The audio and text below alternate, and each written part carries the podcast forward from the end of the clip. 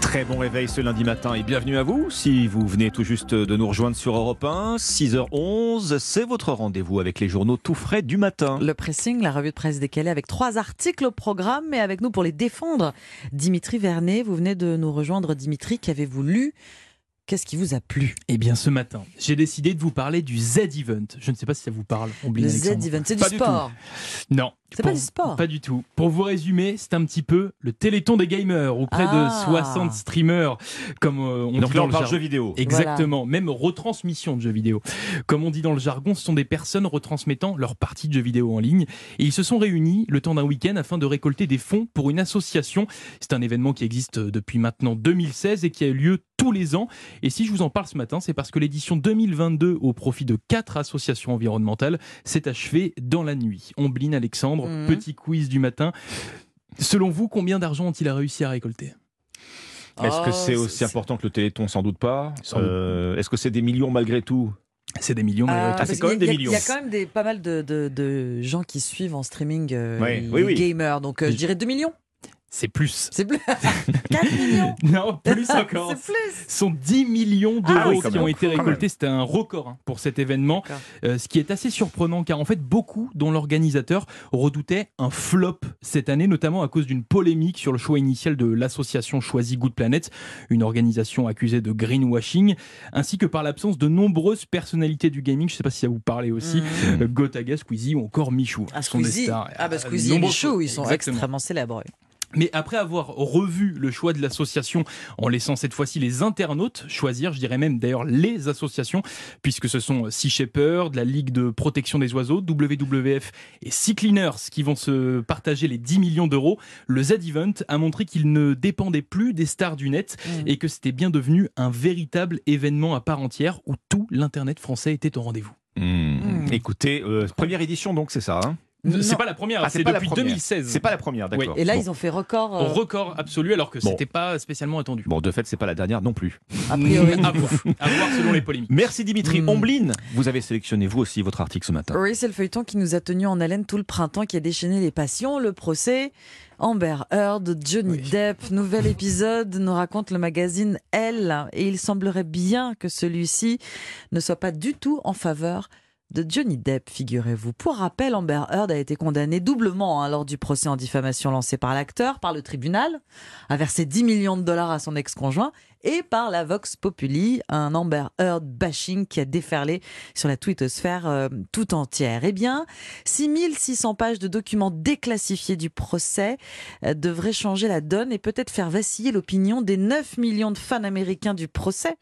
Les 9 millions qui ont suivi le procès et qui ont largement pris euh, fait et cause pour Johnny Depp. Alors, qu'est-ce qu'on apprend dans, ces pages euh, inédites?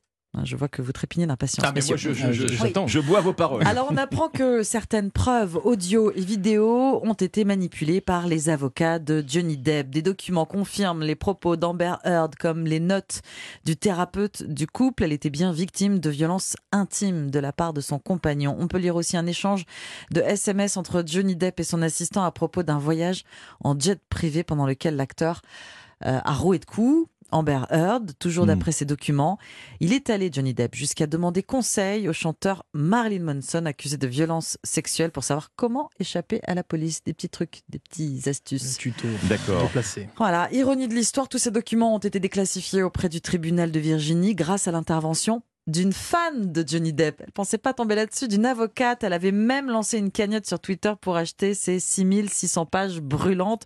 Elle a dû être ravie de découvrir toutes ces pages. Un procès en appel se prépare. Amber Heard va être défendue par une nouvelle équipe d'avocats.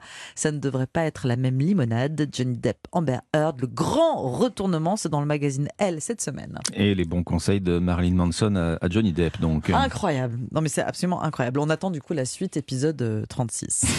On termine avec vous, Alexandre. Avec euh, une question qui taraude le Figaro en ce début de semaine. Pourquoi avons-nous si peur du changement? Alors vous savez, ça c'est l'histoire euh, éternelle, j'ai envie de dire, de Mm. la zone de confort. Est-ce qu'il faut en sortir? Est-ce qu'il faut y rester? Cette notion de confort, figurez-vous, eh bien c'est notre cerveau qui en décide et de manière un peu tyrannique, il faut Mm. bien le dire. Quand un changement arrive, en fait, notre cerveau, il nous envoie ce signal. Attention, changement égale Mm. nouvelle décision à prendre. Ça va coûter du temps, ça va coûter de l'énergie. On aime bien notre petite routine. On est bien notre petite routière. Alors ça ne veut pas dire que notre cerveau est fainéant, hein. c'est ce que nous dit euh, cette experte en neurosciences. Non, il est économe. Mmh. Quand un changement arrive, un nouveau job par exemple, il y en a beaucoup d'autres, des, des grands changements dans la vie personnelle aussi, mais c'est un effort en tout cas qui va provoquer une baisse de notre capacité d'attention, autrement dit une mise en danger. Ça va être de la peur, ça va être du stress. Le changement, c'est flippant. Et donc, et donc le cerveau, bah, il a une tendance naturelle à limiter ce processus. On en revient à la zone de confort. À la routine. Si on ne domine pas ce penchant naturel qui est en fait une fonction naturelle de notre cerveau, eh ben on va rester niché dans nos bonnes vieilles habitudes. Alors, ça ne veut pas dire que la routine c'est insultant. Mm. Euh, C'est ce que disent aussi les chercheurs en neurosciences. Elle nous aide tous les jours cette routine, que ce soit pour se lever, pour s'habiller, pour se laver. On prend en permanence une foule de micro-décisions et on ne s'en rend même pas compte. Mais sans la routine, bah la vie serait impossible. Il faudrait des heures pour euh, décider de tout. Mais alors, comment en sortir, histoire d'avancer quand même un peu dans la vie hein Euh, euh, Eh bien, en reprenant le contrôle de son cerveau. Si on a peur du changement, eh bien, il faut la regarder en face. On questionne sa peur. Est-ce que c'est la peur de décevoir Est-ce que c'est la peur de ne pas être à la hauteur, de ne pas pouvoir revenir en arrière? On ne met pas la barre trop haut, surtout. Conseil à lire dans le Figaro, c'est la politique des petits pas.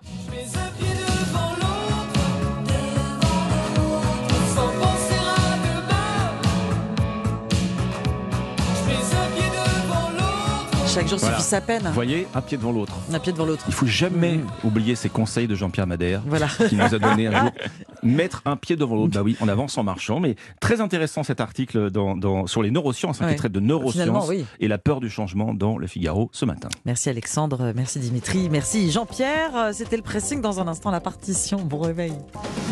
Alexandre